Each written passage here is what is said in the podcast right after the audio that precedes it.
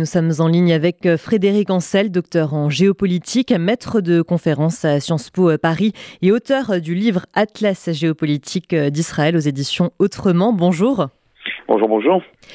Merci d'être avec nous ce matin. Alors, on l'a entendu, vous avez organisé vendredi dernier à Paris un colloque donc consacré au sort des femmes en Iran. Quel était l'objectif de cette mobilisation citoyenne et est-ce qu'il a été atteint?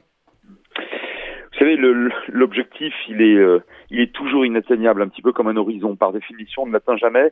Mais si, on ne fait rien, si vous voulez, euh, on, est dans une espèce de, perversion de l'esprit consistante à dire, mais en réalité, euh, pourquoi, en deux mots, puis-je aujourd'hui encore me mobiliser? Si on ne se mobilise pas pour la défense des droits les plus légitimes de la moitié, d'un peu plus de la moitié de l'humanité, c'est-à-dire les femmes, alors pourquoi peut-on se mobiliser? Et si on ne se mobilise pas pour euh, cette moitié de l'humanité qui, dans un pays euh, dont le régime est extrêmement répressif depuis sa création en 79, et de plus en plus répressif, voire carrément barbare vis-à-vis des femmes, alors pourquoi se mobiliser? Et si vous voulez, moi je suis de ceux parmi, peut-être minoritaires, je ne sais pas, euh, si c'est oui, tant mieux, euh, minoritaire parmi les géopolitologues qui refusent systématiquement le cynisme. Je considère que la géopolitique et l'étude euh, rationnelle des, des, des, relations de, de, pouvoir, des rapports de force hein, sur cette planète, ne doit jamais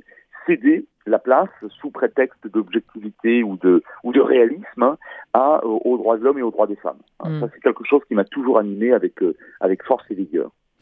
Ah, les Iraniennes sont, de plus en plus nombreuses à enlever euh, leur voile en signe de protestation. On lit aussi que les hommes iraniens ont changé de regard à ce sujet, qu'ils sont désormais beaucoup plus euh, solidaires envers les femmes qui osent sortir euh, la tête découverte. Mais en quoi la question des femmes en Iran est-elle finalement beaucoup plus complexe que la simple obligation de devoir ou non porter le voile?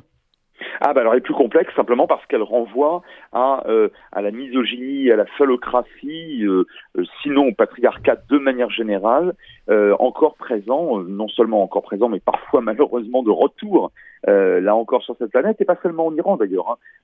bon, je vous ferai je vous ferai grâce de ce qui se passe en Afghanistan, vous le savez parfaitement, mais mais au-delà de ça, il y a, me semble-t-il, le retour dans un certain nombre de sociétés, de, de, pays, à une forme de de, virilisme euh, extraordinairement dommageable pour les droits des, femmes, et pas seulement d'ailleurs pour les droits d'un certain nombre de minorités.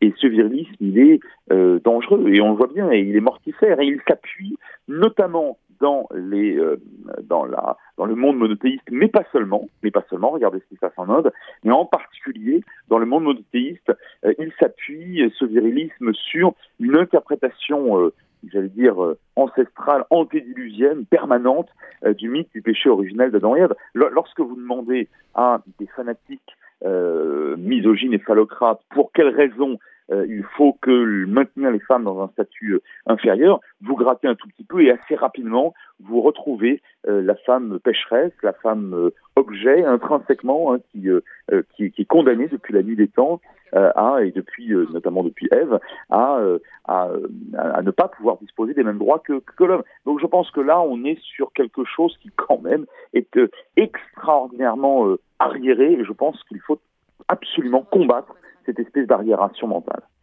Et alors, euh, dernière question, Frédéric Ancel, comment sont soutenues les femmes euh, iraniennes à l'extérieur de l'Iran, notamment en France? Est-ce que la population occidentale est suffisamment engagée et prend à cœur à sa juste valeur ce, combat-là?